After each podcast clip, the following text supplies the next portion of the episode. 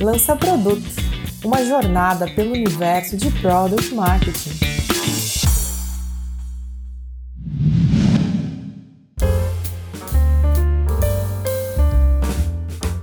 Olá, ouvinte! Aqui é a Aline Vasselay, uma das fundadoras do Lança Produto e agora líder de marketing na Bird, uma startup brasileira de análise de feedback para produto fundada por brasileiros no Vale do Silício. Antes de começar, queria agradecer a você que está aqui nos escutando. Seu engajamento é muito importante para que a gente possa continuar conversando com pessoas brasileiras que são referências em product marketing. Product marketing tem se tornado uma área cada vez mais difundida dentro das empresas, mas ainda assim é um tema recente que precisa provar seu valor dentro das organizações. Por isso, a discussão sobre o papel de product marketing na adoção e retenção de produtos tem sido recorrente. Para abordar esse tema, as pessoas convidadas de hoje são a Maria Alice Rocher, que atualmente é Product Marketing Manager na Dealfront na Espanha, e o Daniel Rios Viana, Senior Product Marketing Manager na Uberflip no Canadá.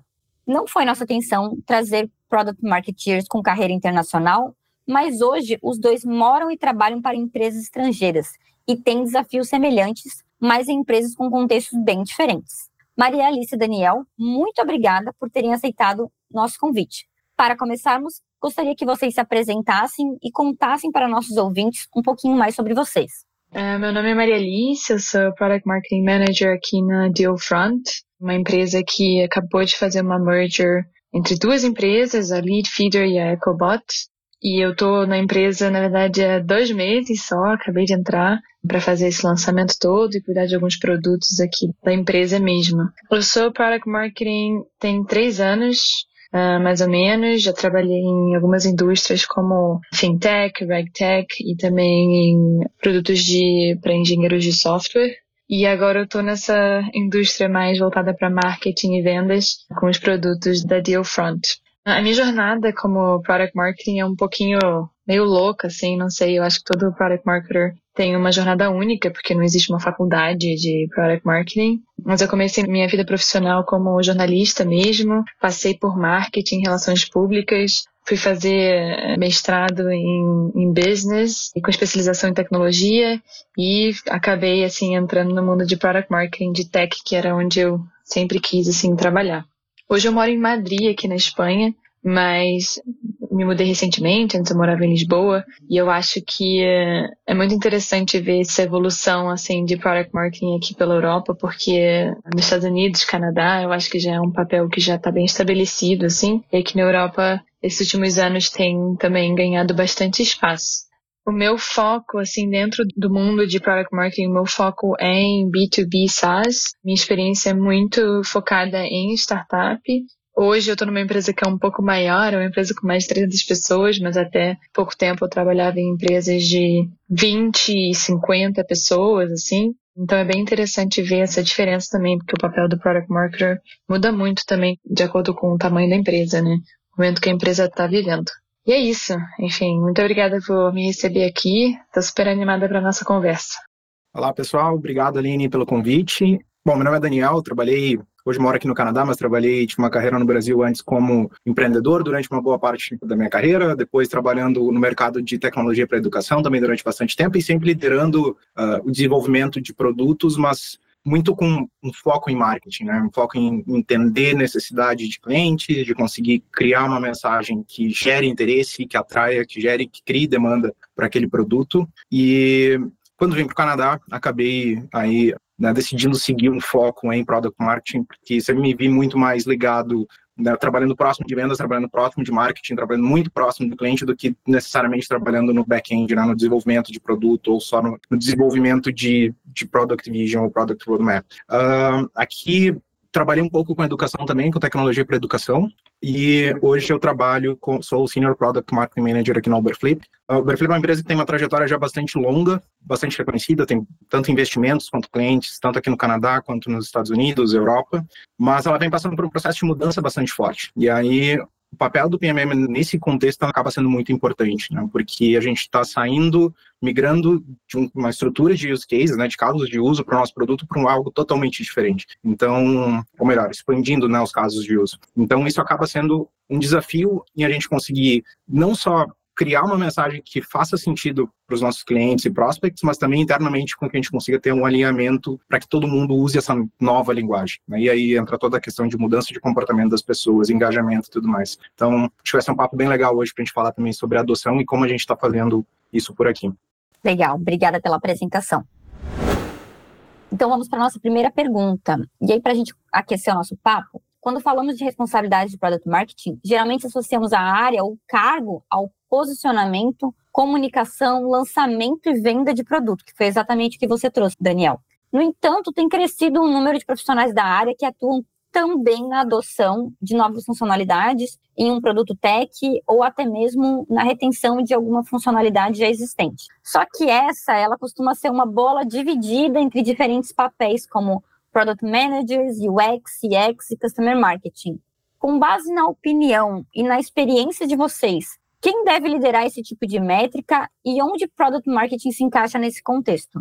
Eu gostei muito dessa pergunta porque assim, eu tô vivendo um momento agora, como eu trabalhei muito em startup, eu era tipo PMM sozinha, eu tinha que tomar muito esse papel sozinha, né? Fazer muitas dessas coisas sozinha, assim. E hoje eu trabalho numa equipe que nós somos três PMMs e a gente tem uma pessoa que é Life Cycle Marketing, né? Então a pessoa tá ali fazendo toda a jornada do usuário e tá sendo uma experiência totalmente diferente do que eu já tive. Mas assim, em relação à pergunta, eu acho que depende muito do momento da empresa, do, dos objetivos da empresa e principalmente do tamanho da empresa. Eu acho que quando a gente fala sobre, como você falou, adoção e retenção assim do produto, eu acho pessoalmente que não tem como você fazer um lançamento, que é o que as pessoas normalmente né, colocam, que é a função do PMM, sem você medir a adoção dessa funcionalidade, dessa feature do produto, enfim. Não tem como você medir o sucesso do seu lançamento se você não medir isso. Eu acho que quando a gente pensa assim, ah, fiz o lançamento, pronto, acabou. Não, acho que esse é o pensamento totalmente errado, assim. A gente tem que continuar medindo essas coisas por todas no long term, assim. Em relação a quem deve liderar essa métrica, eu acho que entra a parte que eu estava falando do tamanho da empresa. Quando você tem um time grande de customer success, por exemplo, é óbvio, né, como o time de sales está sempre ligado a vendas, a número de vendas, a revenue que vão adicionar ao ano, ao mês, enfim, o time de customer success vai estar tá ali na, ligado à retenção. Mas o time de customer success vai fazer a retenção falando com os clientes, normalmente, pela minha experiência. E o papel de product marketing nesse, nessa métrica é em, em relação ao produto. Como é que você vai reter os seus clientes usando o produto como o seu meio de retenção e de adoção, enfim, daquela funcionalidade. Então, assim, Hoje eu trabalho para uma empresa que mistura muito a parte de sales-led growth e product-led growth, né? Então a gente tem muito essa mistura. Então aonde que começa, aonde que acaba essa linha? Então o PMM eu acho que está bem ali no meio, porque assim como eu ajudo o meu time de sales a vender mais, fazendo posicionamento, messaging, tudo isso, toda a parte de adoção e retenção que a gente hoje a gente vive muito, porque nós juntamos duas empresas, uma gama de produtos diferentes dentro de uma nova marca. Hoje o meu principal objetivo é fazer essa adoção e retenção de clientes, porque é uma plataforma nova, mas são produtos que eles já conhecem e produtos que eles não conhecem ainda. Então eu tenho que conseguir fazer isso através do produto também. Porque só, né, muito entre aspas, né, não estou tentando diminuir customer success, mas eu acho que é uma coisa complementar. Então, esse tipo de métrica é uma métrica para mim que não é só de um grupo, de um departamento. Foi o que eu falei, é um objetivo da empresa como um todo. E isso vai ajudar a guiar todos os departamentos, né, para fazerem as suas atividades para poder ajudar essa métrica né, a chegar onde a empresa quer chegar. Então, por isso que eu falei que tem essas três coisas: o momento da empresa, o tamanho da empresa e os objetivos que a empresa quer atingir naquele momento. É, eu concordo bastante com o que você falou, Maria Alice, porque eu acho que depende muito do tamanho, mas também depende muito da mentalidade e visão também do CMO ou da área de produto, né, de como ela entende e delimita as funções de PMM. Né? Eu já trabalhei em empresas, por exemplo, que o PMM era basicamente responsável pelo lançamento de produto, e aí tinha outros PMMs que eram responsáveis basicamente por inteligência de mercado, por exemplo. Então, funções bem. Assim, no final do dia era todo mundo PMM, mas as funções eram bem diferentes entre si. Então, acho que isso depende, varia muito de empresa para empresa, mas o que eu acredito muito, assim, é que a função de PMM talvez seja a função mais cross-functional, né, mais que permeia todas as áreas da empresa. A gente consegue se envolver com produto, com vendas, com marketing, com customer success, com basicamente todo mundo dentro da empresa. Então a gente tem, eu costumo dizer que PMM é quase um mini CEO dentro da empresa, né? Porque a gente consegue ter essa visão. Então acho que a grande responsabilidade que a gente tem como PMM é provocar a discussão, né? E muitas vezes, mesmo que um assunto daqui a pouco ele não tenha uma liderança, ou mesmo que um assunto, por exemplo, adoção, talvez pela parte mais lógica ficasse com customer marketing ou com customer success, se essa discussão não está acontecendo nessas áreas, o PMM tem condições de puxar essa frente. Eu acredito muito nisso. Assim. Isso, isso aconteceu na Uberflip também. Então, a gente, como eu falei antes, né, a gente vem mudando a forma a gente quer incentivar que os nossos clientes usem a plataforma de um jeito diferente, né, porque a gente acredita que tanto vai gerar mais adoção quanto também vai entregar mais valor a eles, mas a gente precisava ajudar a área de produto a determinar o que, que seria essa adoção, quais seriam as melhores métricas, quais seriam as formas, quais seriam as funcionalidades que suportariam esses novos casos de uso. Né? Então, PMM teve uma função crítica nessa definição e no apoio de provocar essa discussão internamente. Então, hoje, por exemplo, a gente tem o que a gente chama de scorecards para cada um dos clientes, onde a gente tem métricas de adoção, métricas de, não só de adoção, mas de stickness, que a gente chama também, né? Ou seja, eles não só adotaram, eles não, não só instalaram, por exemplo, um app no marketplace. Não, mas assim, eles estão usando e tem recorrência de uso daquela feature. Né? Então, o nosso papel foi muito em provocar essa discussão e ajudar as, as demais áreas a, a criar a mensagem correta que precisaria ser entregue, principalmente do ponto de vista de valor, né? não só do ponto de vista de qual funcionalidade específica a gente precisaria endereçar na nossa comunicação. Vocês estão em empresas com um momento bem diferente de mercado pelo que vocês têm trazido. Quais são os desafios, não só nas empresas atuais, mas que vocês já tiveram nas carreiras de vocês, em atuar num produto já existente versus atuar em um que está chegando agora? Como que isso se conecta com métricas de produto? Qual a relação que existe entre os diferentes momentos de produto e o que eu meço a partir disso? Então, trazendo um pouquinho mais do caso da Uberflip, como eu comentei antes, a Uberflip é uma empresa já consolidada. A Uberflip ela criou que a gente chamou hoje a categoria de Content Experience, que é basicamente você conseguir utilizar o seu conteúdo para campanhas ou para ABM marketing, por exemplo. E até então, até dois anos atrás, um dos principais casos de uso da nossa plataforma era para inbound. E como o inbound está ficando cada vez mais um mercado super concorrido, demorado para se ter resultados efetivos, né? você tem cada vez mais players, é cada vez mais difícil você conseguir se destacar né, e aí gerar demanda. Então, existe uma tendência cada vez maior, por exemplo, e a gente está vendo muito esse ano, que é as empresas mudarem, principalmente no segmento de enterprise, elas mudarem para um approach mais de focado em IBM. E a Uberflip consegue dar um suporte muito grande para que você consiga criar campanhas para IBM de uma maneira onde você consiga escalar, por exemplo, campanhas um para um de uma maneira muito fácil e muito rápida, usando personalização, usando dados, usando toda a informação que você tem na sua plataforma de automação de marketing, por exemplo, que você consiga então entregar conteúdo relevante para cada cliente. Mas essa mudança de sair de inbound para explorar os casos de uso foi tem sido ainda, né, bastante bastante desafiadora para a gente, porque basicamente a gente teve que a área de PMM liderou essa discussão internamente, né, porque o que acabou acontecendo quando a gente teve a crise aqui na na América do Norte no ano passado, a gente começou tanto a ver altas taxas de churn, quanto também as nossas métricas de so win rate né, no, no, processo de vendas também caiu drasticamente. Então a gente precisou adotar uma postura bastante diferente e fazer isso muito rápido. Então o que nós fizemos foi, primeiro, identificar quais são os potenciais casos de uso, como o nosso cliente já estava utilizando a plataforma, né, e aí a gente trabalhou junto com a área de Customer Success e Customer Marketing para fazer essa identificação, gerar então, histórias ali em cima, né, gerar algo que a gente pudesse mostrar as outras potencialidades da plataforma com casos reais, com casos práticos, os resultados estavam sendo gerados a partir disso. Mas como eu comentei antes, todo esse processo ele acaba sendo um processo de realinhamento, porque, por exemplo, a nossa equipe de vendas ela era muito acostumada a falar sobre inbound, já tinha um speech totalmente pronto. A gente teve que treinar eles sobre ABM, né, fazer todo um processo de enablement, de capacitação em cima de IBM, dar, produzir né, os decks e todas as ferramentas necessárias para que eles conseguissem ter o speed correto, né, para conseguir entregar e mostrar o valor nesse novo caso de uso. E o mesmo aconteceu, por exemplo, com a área de Customer Success, porque então, se até então, por exemplo, SEO era algo crítico na plataforma, SEO ainda pode ser importante para a IBM, mas talvez não na mesma escala do que para inbound. Então, essa visão, a PMM teve que liderar e mostrar para a equipe de Customer Success, galera, olha só, a partir de agora, o que importa é como os nossos clientes estão construindo páginas, né, construindo as experiências de conteúdo deles e usando em campanhas para ativação de, clientes deles, né, dos prospects deles. Então a gente muda todo o processo, features novas acabaram entrando no nosso roadmap e todo esse processo acabou sendo liderado principalmente porque a gente percebeu lá atrás. Pô, estamos perdendo clientes e nossas métricas não estão mais tão boas quanto estavam no passado, a gente precisa ter um shift grande aqui. E Isso acabou acontecendo e hoje a gente já está vendo né, a retomada de, dos nossos números, né, o, a empresa entrando num momento diferente a partir dessa discussão que se gerou lá atrás. Comentei antes também dos scorecards. É uma forma como a gente encontrou para conseguir medir e, e, tentar identificar tendências, né, o que, que pode estar acontecendo, né, a saúde de cada conta e ver aquelas que daqui a pouco estão entrando num, num potencial risco de churn. E, de novo, o papel nosso hoje, os scorecards estão implementados, eu não preciso mais tocar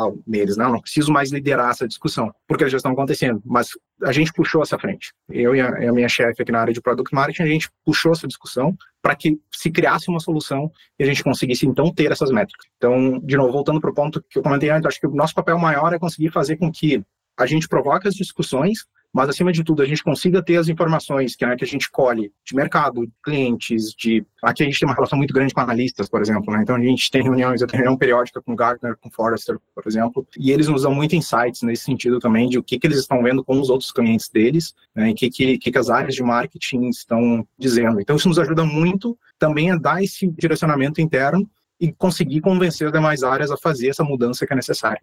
Bem, a Deal Front, assim como eu disse, né, tipo, veio de duas empresas diferentes, assim, e duas empresas que eram bem consolidadas no mercado deles. A diferença é que cada uma no seu mercado, né? Os produtos de cada empresa eram complementares, tanto que as empresas fizeram esse merger e hoje tem uma oferta mais completa, assim. Eu acho que o desafio hoje que a gente tem, pelo menos nesse caso, é como que você vai mostrar o valor de uma coisa complementar num produto que você está lançando, né, para mercados diferentes. Ou seja, uma empresa finlandesa tem uma cultura, outra era alemã, tem outra cultura e focada no mercado alemão, né? Então, assim, como é que você vai fazer as pessoas utilizarem a plataforma com os produtos que elas já utilizavam e utilizar os novos produtos? Porque esse é o maior objetivo. Então, eu acho que quando a gente fala em, em métricas de produto, quando eu sento com as minhas product managers e a gente discute como que a gente vai fazer essa adoção, retenção, enfim, de clientes e adquirir clientes novos através de clientes antigos da outra empresa,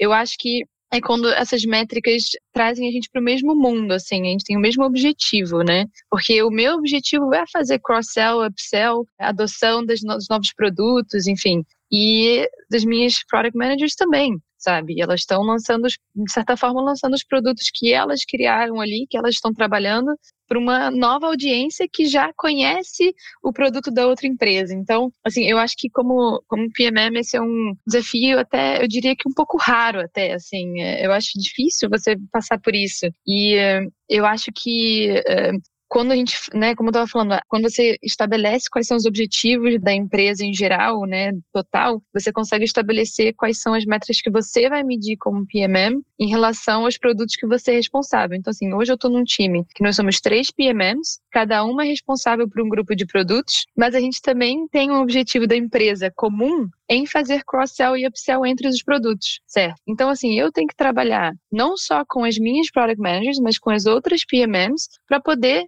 atingir esse objetivo juntos, certo? Então, assim, eu não tenho que conhecer só o meu produto e o valor que os meus produtos trazem para os meus clientes. Eu tenho que saber o que os meus produtos trazem para os meus clientes agora, o que vão trazer no futuro, o que vão trazer para os clientes que já usam outro tipo de produto na sequência né, da história que a gente está contando dentro da, da, nossa plataforma, e em quais touch points eu vou entrar tipo, com uma mensagem para cada um. Enfim, isso tudo vai fazer diferença na hora de também lançar o jeito que você quer fazer esse cross-sell e upsell. Então, por exemplo, hoje eu tenho um produto que eu tenho uma tab ali que não tem nada hoje, que estavam ali prometendo que ia ter o produto tal. E esse produto tal é o produto que veio da outra empresa.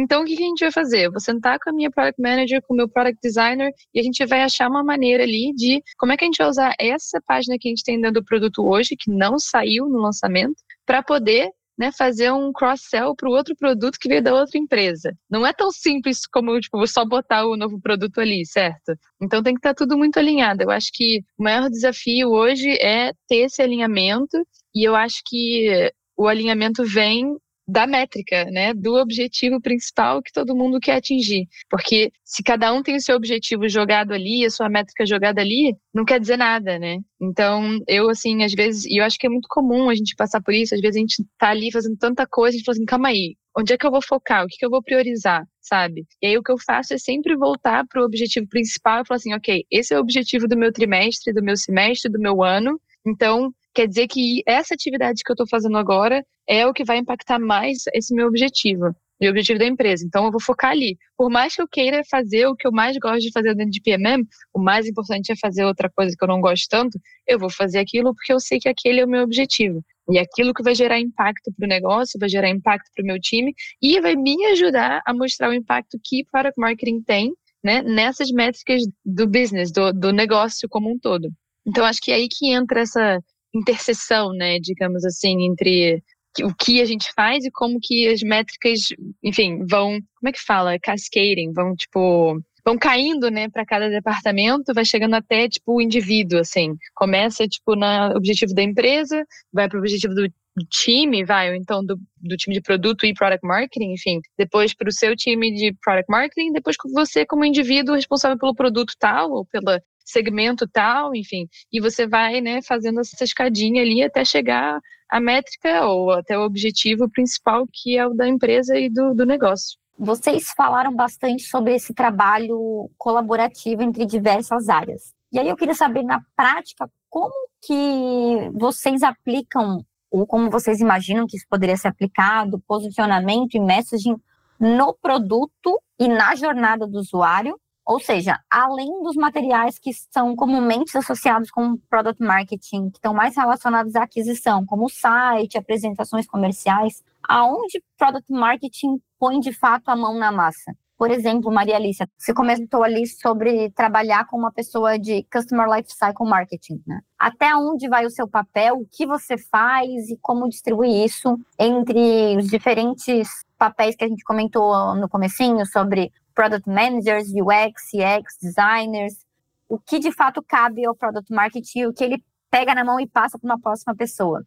É, exato. Não, eu acho assim, posicionamento e messaging é product marketing, certo? Eu acho que assim é, é uma coisa que tem que estar tá difundida em tudo. O exemplo que eu tinha aqui preparado era exatamente com lifecycle marketing, porque, por exemplo, a gente vai fazer o onboarding dos usuários, certo? Então, quem é que vai escolher quais os tipos de features que a gente vai fazer o highlight ali na hora do onboarding? O que a gente vai falar sobre cada passo a passo que a pessoa vai ter dentro do produto? Aquilo é importante para o usuário? Aquele passo é importante a pessoa saber agora no onboarding? Vai ter um onboarding de 20 passos ou um de 5 passos? É o suficiente? Não é o suficiente? Então, assim, eu acho que nessa jornada inteira entra o papel de product marketing, tanto na parte de da estratégia, digamos assim, de tipo, o que, que vai ser esse onboarding, né? Vão ser, vai ser uma checklist, vai ser tipo um tooltip, vai ser um passo a passo, a gente vai fazer com essa tool, vai fazer com aquela outra. Enfim, isso é muito importante, porque depois eu preciso medir também o resultado desse onboarding.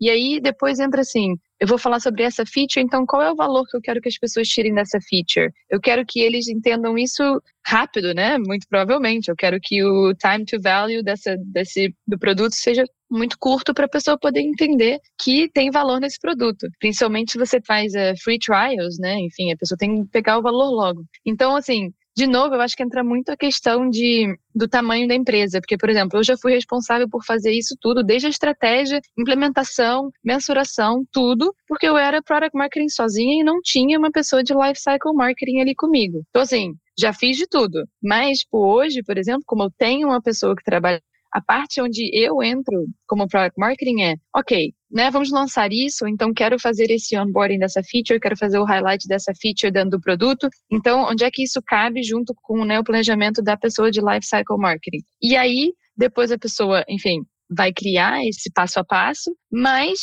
eu sempre entro para revisar, obviamente, porque eu quero ter certeza que a mensagem que a pessoa escreveu naquele passo a passo, naquele tooltip, naquele, enfim, no que seja dentro do produto, esteja alinhado com a mensagem que tem que ser passada, que já foi alinhada, provavelmente, né? Espero, que já foi alinhada sobre o que a gente quer falar ali. Então, assim, dependendo do tamanho, eu falei essa parte do tamanho, porque quando você faz sozinho, né, é mais fácil de você ter os seus olhos ali e ter certeza que aquela mensagem está sendo passada da forma certa. Eu acho que quanto mais gente entra na conversa, acho que tem que ter mais atenção, porque a mensagem pode ir se disseminando e perdendo um pouco, né, o valor ali que a gente quer mostrar para as pessoas. Então, assim, eu sempre, sempre, sempre, sempre, até ir ao vivo para o produto, eu sempre vou lá até o último segundo, eu testo eu mesma com várias contas, com segmentos diferentes, se tiver segmentos diferentes dentro do produto, para poder ter certeza que o que a gente está falando ali é a história que a gente quer contar naquele contexto, para aquelas pessoas, daquela forma, com aquele, enfim, aquelas palavras, enfim, e, e para ter certeza que a gente está falando o que tem que ser falado, né? E eu gosto desse exemplo do onboarding porque pode ser complicado, né? Às vezes você fala assim, ah, não, eu quero mostrar isso tudo para o usuário ali quando ele entra. Mas assim, o seu onboarding vai, sei lá, vai ter um drop rate de, sei lá, 50% logo no começo, porque ninguém vai querer passar por 20 passos. Então também tem um trabalho de condensar ali, tipo, tudo que você, o valor que você quer mostrar, o que é mais importante, o que eu vou priorizar, enfim. E eh, eu gosto de trabalhar com outras pessoas porque ajuda na hora de, né, pensar nisso tudo, mas digamos, a, palavra final ou a revisão, assim, eu acho que cabe totalmente à, pessoa de PMM, porque nós somos responsáveis pela mensagem e posicionamento das features e do produto que a gente está lançando. Eu concordo com a maior parte do que a Maria Elis colocou. O que eu tenho tentado fazer, principalmente na, agora na Uberflip, também na empresa que eu passei antes, é tentar estabelecer alguns limites. Porque existe sempre uma, uma muito grande entre o que, que é a mensagem que você quer passar, né, o seu messaging positioning, e a copy que você vai entregar no site, no, na one pager, no material né, que, você, que vai ser utilizado de fato. Então eu tento separar essas duas coisas. Para mim são duas coisas diferentes. Eu não sou um copywriter, né, então eu tento deixar isso sempre muito claro. Qualquer campanha, por exemplo, agora mesmo a gente está criando, está lançando uma nova uma nova feature, vai ter uma nova página no site, beleza, eu coloco as principais informações, a estrutura, qual a mensagem que a gente precisa entregar com aquela página. Mas exatamente a copy, a, disposição, né, a parte mais gráfica, o design, como vai ser feito, bom, isso sai um pouquinho da minha alçada. Claro que eu, a gente tem um último, uma última olhada, né, mas eu não me envolvo, né, a partir do momento que eu entrego a mensagem, beleza, galera, eu não tenho como cuidar de tudo. E aí, acho que aí, Marilícia, acho que um ponto legal que você colocou antes também é né, você saber qual que é a, a métrica, né, o ponto-chave que a empresa está olhando e mirando agora. Então, desde o início, por exemplo, gente, desde que eu entrei no Uberflip, a gente tem uma, uma visão muito orientada para funil e churn. São as duas coisas que a gente olha dando prioridade para o funil agora. Então, desde o início, minha preocupação maior é eu não consigo estar em todas as calls de vendas, mas sempre que possível, por exemplo, eu tento assistir três, quatro, cinco calls por semana, né, se não presencial, gravadas, para entender o que, que o pessoal está falando nessas calls e eu ver pontos que a comunicação poderia ser diferente. E mensalmente ou a cada duas semanas eu tenho reunião com cada um dos líderes de áreas para então que a gente consiga fazer o feedback em cima dessas calls. Mas assim, pô, olha só, essa explicação aqui falando que ABM para né, o, o one-to-many, que eles falam, né, que campanha, as campanhas mais gerais de ABM, tu deveria usar um, um, resource center, não é bem isso. Isso aqui poderia ser um pouquinho diferente. É esse, né, esse argumento não foi o melhor. Então a gente tenta dar esse, trazer essa, esse alinhamento porque é a prioridade. Mas eu não consigo, nesse momento, por exemplo, estar tá em onboarding, apesar de saber que tem um problema lá de onboarding, que a gente precisa ter um, um alinhamento maior né, entre o processo de vendas e depois o momento que o prospect se torna um cliente. Então, acho que olhar e saber o que, que a empresa está priorizando, qual é a prioridade, qual é o, o, objetivo maior da empresa nesse momento é a chave para você conseguir ter uma maior clareza sobre o que você precisa agir. E aí, em termos de, de definir as boundaries, né, as responsabilidades, os limites com cada uma das áreas, o ponto principal é você conseguir criar conexão com as outras áreas. Né, e você se colocar numa condição de ser parte do time e que está ali para ajudar. Acho que esse é o principal ponto. Né? Se você consegue estabelecer essa relação, que você não está ali só para ser, né, no meu caso com vendas, que eu não estou ali só para apontar os pontos negativos e ficar pentelhando com coisas que podem ser chatas para eles. Né? Então, criar essa conexão e mostrar que você está ali na verdade para ajudar e conseguir ter principalmente da liderança dessas áreas, né? O, o, que eles comprem a sua ideia, eu acho que é meio caminho andado para você conseguir tanto estabelecer essas responsabilidades quanto também atingir e, e trabalhar em projetos críticos. O que eu, eu, tenho tentado fazer desde o início aqui no Uberflip, e a, gente, a Uberflip é uma empresa bastante horizontal, a gente tem muitas áreas né, que tem interface com o cliente. Então, o que eu venho tentando fazer é tem uma matriz o REST da, da Gartner. Na verdade, é um é framework, né, onde você consegue trabalhar e utilizá-la como um ponto de partida para você estabelecer as relações para cada uma das áreas que estão envolvidas com atividades de product marketing. Né? Então, por exemplo, hoje em dia, por exemplo, lançamento de correções, bugs, esse tipo de funcionalidade, a gente definiu que não é uma responsabilidade de product marketing. Isso não, a gente não toca, a gente só toca em lançamentos tier 2 e 3, por exemplo, que são os mais, os mais críticos da nossa estrutura, né? até por questão de braço para conseguir lidar com tudo. Correções, coisas mais simples, né? o release mais simples, o cliente que acontece basicamente mensalmente, a área de customer marketing e, e a área de produto mesmo trabalham juntas para fazer essa comunicação. Então, é, a gente tenta setar essas responsabilidades de uma maneira que fique claro e alinhado para todo mundo. Né? Porque acho que esse é o, o, grande ponto, né? Você conseguir fazer com que exista esse alinhamento e não fique aquele jogo de empurra-empurra, de que ninguém quer abraçar né, o, o problema ou resolver o problema. Acho que esse é o ponto-chave. Não, eu adoro o RACI também, eu uso muito, e eu uso muito quando tem até, tipo, lançamentos grandes, porque você tem que envolver tanta gente, né? E aí você deixa claro, enfim, como é que funciona ali e tal. Eu gostei muito do que você falou sobre a parte de vendas, que, por exemplo, eu adoro dizer que Tipo, o product marketing é como se fosse um influenciador. Porque, assim, nós somos responsáveis por criar mensagem, posicionamento, não sei o que, muita coisa.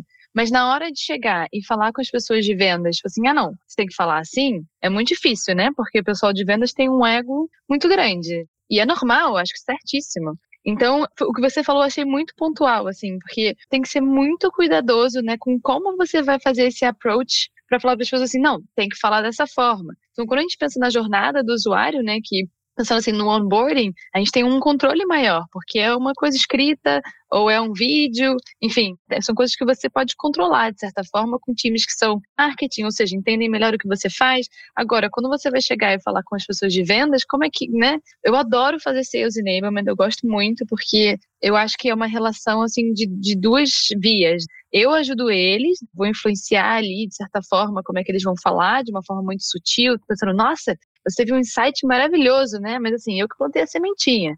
Mas tudo bem.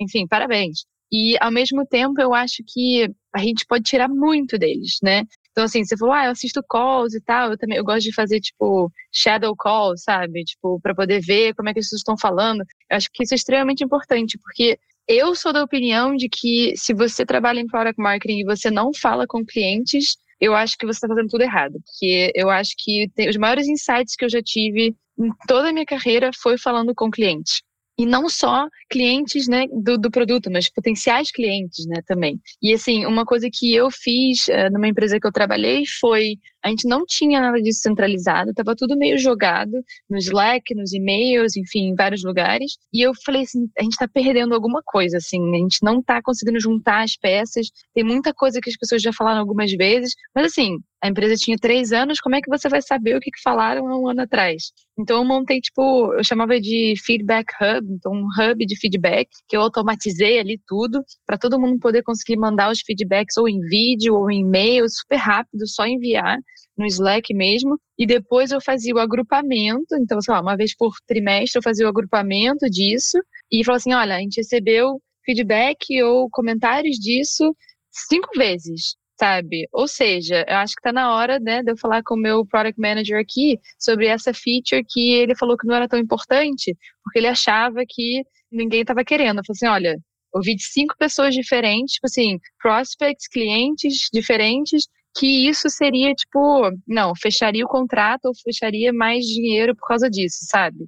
Então, eu acho que é, essa via dupla que a gente tem com todos os outros departamentos é extremamente importante. E eu acho que é o nosso papel fazer essa centralização, sabe? E para poder depois disseminar esses, essas análises, esses insights que a gente consegue ter para influenciar, né? Voltando ao papel de influenciador, para poder influenciar. Porque o product manager é a pessoa que vai né, as pessoas que vão decidir o que, que vai ser construído no produto. Mas a gente pode influenciar isso com insights do mercado e dos clientes, que são extremamente importantes. Né? O Product Manager pode sentar e fazer entrevistas com, com, com pessoas para criar as features e tal, ok. Mas acho que o nosso papel entra ali para ver o valor né, que, que aquelas features, aquele, aquele produto vai trazer. E fazendo essa centralização, essa comunicação com os clientes e prospects, a gente consegue ter esse tempo para ter esses insights e trazer para dentro da empresa e ter essa influência. E eu acho que isso é para mim é uma das coisas que mais me dão prazer, assim, quando você consegue ter essa influência, né, do, no roadmap do produto ou em alguém que conseguiu fazer uma venda porque você ajudou com uma, sei lá, com um insight que, de competidores, sabe? Porque você viu muitas calls falaram isso e aquilo. Enfim, eu acho isso extremamente gratificante para um PMM. Gostei muito dos contextos que vocês trouxeram e reforçando cada vez mais essa importância de product marketing colocar esse seu lugar à mesa. Só que é difícil provar por que product marketing precisa abrir essas discussões, como motivar as pessoas, como demonstrar a importância de determinado assunto ou de determinada métrica que a gente tem conversado aqui nessa última meia hora. Então, queria saber de vocês, como é que vocês têm feito isso em relação a como posicionar product marketing e garantir esse lugar à mesa? Então, acho que tem alguns aspectos que a gente já discutiu aqui, que é entender o que, que é importante para o negócio, né? O que, que a empresa está priorizando, né? O que está todo mundo olhando nesse momento. Acho que no momento que você se alinha nessa direção, você passa a falar a mesma linguagem né, do que o restante da empresa também está falando. Então, aqui no Uberflip a gente sempre, isso até como comunicação também para os nossos, os nossos clientes, a gente sempre fala que a gente evita olhar para o que a gente chama de vanity metrics, né? Que são aquelas métricas que assim elas são só para impressionar, são grandes números, por exemplo, lá, quantos visitantes nós tivemos no nosso site na prática isso não importa, importa na verdade o quanto você conseguiu converter daqueles, né, ou engajar aquele leitor, aquele visitante no seu site. Então é isso que você acaba tendo que olhar, né? Como é que você traduz aquelas métricas em resultados efetivos. E o segundo, e aí acho que a Maria Alice tocou nesse ponto antes, que é você falar com o cliente, você falar, entender que está pegando, quais são as dores deles, né?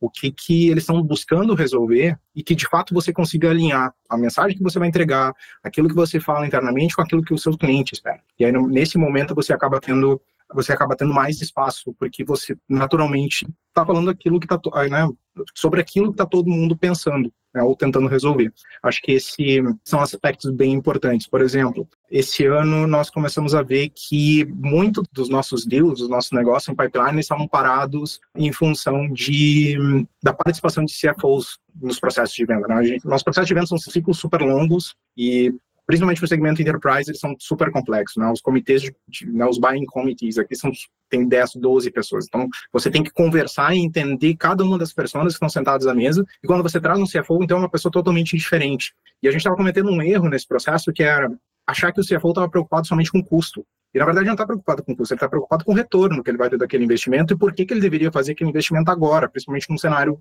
como a gente está enfrentando agora. Então a gente se antecipou, né, a gente começou a perceber essa tendência, a gente se antecipou, fez uma pesquisa com os CFOs, entendeu o que, que eles estão buscando, qual é a mentalidade deles, quais são os argumentos, o que, que eles esperam ver durante um processo de compra, no caso deles, né? E como a gente pode entregar esses argumentos. Então a gente passou a gente adicionou uma camada nos nossos decks, né, nos nossos materiais, trazendo informações que são mais relevantes com essa nova pessoa que está sentada à mesa. Né? E aí você, nesse processo, é que você ganha espaço. Né? Você consegue antecipar uma demanda, você consegue antecipar algo que vai acontecer e que talvez não esteja sendo discutido. E aí, mas você consegue mostrar isso de uma maneira mais clara e naturalmente, tanto a liderança, a liderança sênior da empresa, quanto a área de vendas, por exemplo, nesse caso que a gente falou bastante hoje, eles acabam abrindo mais espaço para te ouvir. Então, acho que esse é o grande ponto, assim, né? A gente conseguir ter a informação do que precisa ser feito, né? Ter a diretriz clara de dentro da empresa, entender o que está acontecendo com os clientes, com o mercado, e aí, com isso, você conseguir trazer e traduzir isso em entregas efetivas. Acho que esse é, esse é o principal ponto, assim, né? Como a gente falou antes, assim. Eu tenho muito essa percepção que os times de PMM, normalmente, eles são pequenos dentro das estruturas de empresa. Né? Elas não são times... Normalmente, você tem lá dois, três product managers para um PMM. Né? Então, normalmente, até tendência natural é que os PMMs fiquem sobrecarregados. Como é que você resolve isso? Né? Definindo prioridades, e para definir as prioridades você precisa ter esses elementos claros, né? O que a empresa está buscando, que, que, quais são as prioridades do seu cliente. É, eu concordo assim totalmente. Para mim, acho que muitos PMMs têm dificuldade em mensurar o trabalho, em mostrar o impacto quantitativo. Mas eu acho que em qualquer tipo de empresa você tem que ser capaz de mostrar um, um impacto quantitativo. E como hoje o assunto é métricas, né?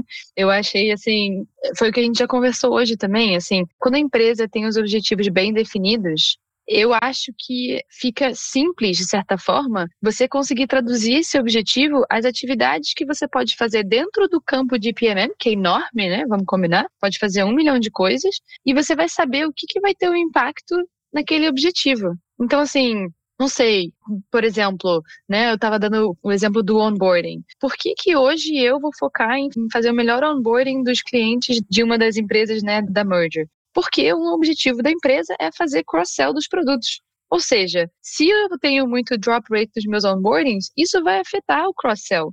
Então, essa ligação dessas, vamos dizer, mini métricas, né? Mini porque estão no meu nível do, do meu trabalho, vão impactar essa métrica maior, assim. E eu acho que quando a gente consegue mensurar essas coisas e fazer essa conexão entre, assim, ok, o onboarding vai impactar isso, isso e aquilo, não sei o quê, e depois com os resultados, assim, ah, o onboarding foi ótimo, então impactou a métrica assim, assim, assim, assim, você vai conseguir o seu lugar na mesa porque as pessoas vão falar, falar assim, nossa, olha só o impacto que, né, que o trabalho que o PMM está fazendo tem para esse, esse, objetivo da empresa. Então, deixa eu ouvir aqui mais um pouquinho, né, tipo, o que, que eles estão fazendo, o que eles estão mexendo ali na área de PMM, o que, que isso quer dizer? Na parte de vendas também, como o Daniel falou, né? Assim, eu acho que, de novo, uma das coisas mais gratificantes para mim é quando alguém de vendas vem e fala assim: nossa, aquele conteúdo que você criou, tipo, me ajudou muito em fechar esse deal sabe? Porque, assim, eu não, não criei aquele conteúdo do nada, eu criei aquele conteúdo porque eu vi que tinha uma demanda por aquele tipo de conteúdo, entendeu? Um, um case study ou um use case, enfim, é, eu acho que não vem do nada, né? E, e quando você começa a mostrar que tudo vem pensado, vem de uma estratégia, as pessoas começam a entender que, na verdade, PMM é um papel muito estratégico. A gente faz muita coisa mão na massa, mas é uma coisa muito estratégica e pensada. Então, assim, e se eu pudesse assim, dar uma dica, de certa forma, assim, que eu já fiz muito, se você percebe que você não está conseguindo demonstrar o seu impacto, toda empresa tem, sei lá, uma reunião mensal, bimensal, trimestral, ano, não sei, enfim, onde vem todos os departamentos e mostram os resultados. Eu já tive numa empresa uma vez que, assim, ah, eu tava, product marketing estava embaixo de marketing, tipo, ah, os resultados de marketing. Aí eu, ué, mas product marketing também tem os seus próprios resultados. E eu fui e falei assim, não, não, quero botar umas coisas aqui, quero botar um slide aqui com as minhas métricas. E comecei a atualizar, tipo, nessas reuniões. E se não deixavam, eu ia no Slack mesmo, nos canais lá do Slack e ia mandando, tipo, ó, essa semana tantas pessoas clicaram no botão tal. Por que, que eu estou explicando que tantas pessoas clicaram no botão tal? Porque é dessa forma que a gente mede se as pessoas estão adotando essa feature tal sabe? E assim, para mim, eu acho que às vezes vem muito a repetição também, mas eu acho extremamente importante. Comunicação, para mim, hoje, com diferentes departamentos, para mostrar o nosso valor, vem na base da repetição mesmo. Tem que ter paciência e repetir as coisas, porque só assim que as pessoas vão entender realmente o que, que Product Marketing faz e por que a gente está ali. Que até hoje é difícil de entender, não é? Então, assim, vamos lá e vamos pegar o lugar na mesa, entendeu? Eu não vou esperar ninguém me dar, não. Adorei a resposta. Todo mundo rindo aqui porque vive, eu... né? Eu passei por isso ontem, hoje. Não, e eu, esse eu assunto me deixa, tipo, ajuda, ah, não, fica esperando o lugar na mesa. Não, eu vou lá e vou sentar na mesa. Eu falo assim, olha, tem umas coisas para falar aqui, entendeu? Que é isso, isso e aquilo. Ah, ah sabe? Enfim. em startup é... acontece muito. Tá, qualquer empresa. Assim, hum. PMM, infelizmente, a gente está numa área meio cinzenta dentro da empresa, o que é bom, né? Porque a gente conhece todo mundo, a gente tem contato com todo mundo, mas é aquele negócio que ninguém sabe exatamente o que faz, né? Então fica numa situação é. meio, meio complicada.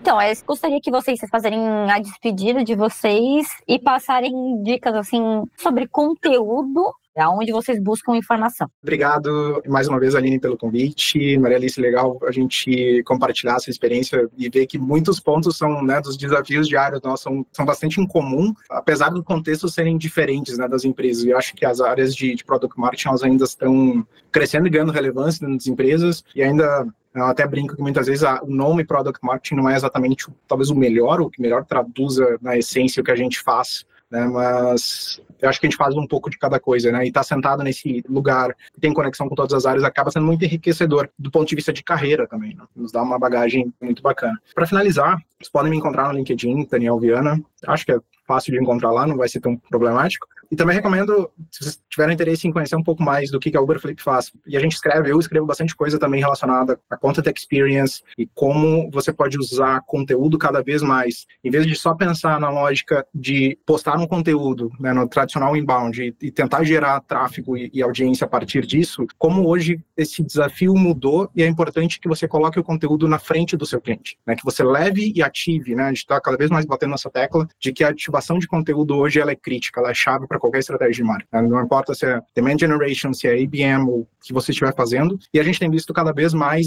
nossos clientes também usando conteúdo para engajar os seus clientes. Né? Então tem um, tem um aspecto, a gente falou bastante de adoção hoje, e, e, o que a gente tem visto é cada vez mais as empresas também não só esperando, né, não só usando os times de customer success, mas usando muito conteúdo também para acelerar o processo e a curva de aprendizagem sobre as suas ferramentas, sobre as suas soluções. Então, não só documentação técnica, evidentemente, mas também muito mais um conteúdo do ponto de vista educacional mesmo, né, que vai ajudar e, e, fazer com que o cliente acabe adotando, né, ou se tornando fã e, e faça né, um bom uso e tenha resultados com a sua ferramenta. Gente, eu adorei isso. Eu adoro ficar falando sobre product marketing. Eu posso ficar aqui falando por horas. Eu acho que não tem maneira melhor de, de aprender mais do que sentar e falar com outras pessoas que trabalham em product marketing. Né? Eu acho que pela nossa conversa ficou claro que, como o Daniel falou, as dificuldades, os desafios são muito parecidos. E eu acho que a gente só acha assim maneiras de lidar com isso quando a gente conversa com outras pessoas da área, assim. Como eu disse, né, no começo, a minha jornada de product marketing assim foi se formando assim como se fosse um quebra-cabeça, né, tipo várias peças de cada experiência foram se juntando ali. E eu acho que eu não seria product marketing hoje se o LinkedIn não existisse.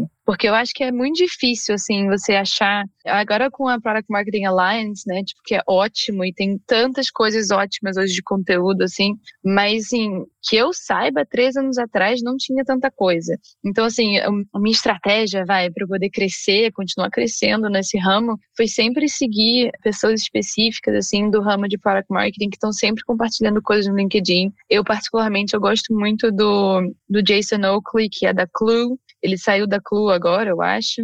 Gosto muito do site do Building Momentum, não sei se vocês conhecem, mas é ótimo. Tem várias pílulas de conteúdo ótimo de product marketing. Enfim, se eu pudesse dar uma dica, assim, que desde abril do ano passado, ou seja, um ano, assim, quando me perguntam, ah, se você tivesse uma coisa para você recomendar para alguém que queira entender o que é product marketing, tem um livro que foi lançado em abril do ano passado, chama Loved.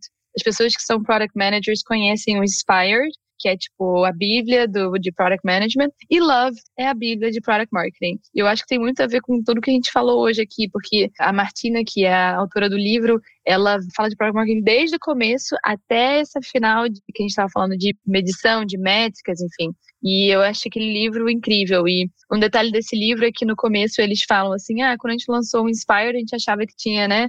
Botou tudo ali naquele livro, mas faltou uma parte muito importante, que é a parte né, de quando você pega o produto e bota ele no mercado. Uma coisa é criar o produto, outra coisa é botar o produto para o mercado e é aí que Product Marketing entra. Então, eu acho esse livro incrível para qualquer pessoa, de product marketing ou de product, enfim, qualquer pessoa que trabalha em B2B, com tecnologia. Eu recomendo esse livro, assim, de olhos fechados. Eu já li umas três vezes. E obrigada, né, Aline, por ter me chamado para vir aqui, né? Agradeci, fiquei aqui tão animada, enfim, eu adorei. Obrigada mesmo, sucesso com o podcast. Obrigada pelo papo, pessoal. Eu adorei, aprendi muito com vocês aqui também. Gosto dessa rede que a gente vem construindo, não só no podcast, mas o quanto que Product Marketing tem crescido ao redor do mundo. É muito legal aprender por meio de outras pessoas. E espero que quem está ouvindo o episódio aí do outro lado tenha curtido também e vocês podem deixar uma mensagem no LinkedIn, a gente tem uma página lá também, falando se você curtiu esse conteúdo e algum outro tema que você gostaria de ouvir no podcast. Ah, e não esqueça de seguir a gente lá no LinkedIn também e no Spotify. É só procurar por Lança Produto em qualquer uma dessas redes que você vai encontrar a gente. Obrigada.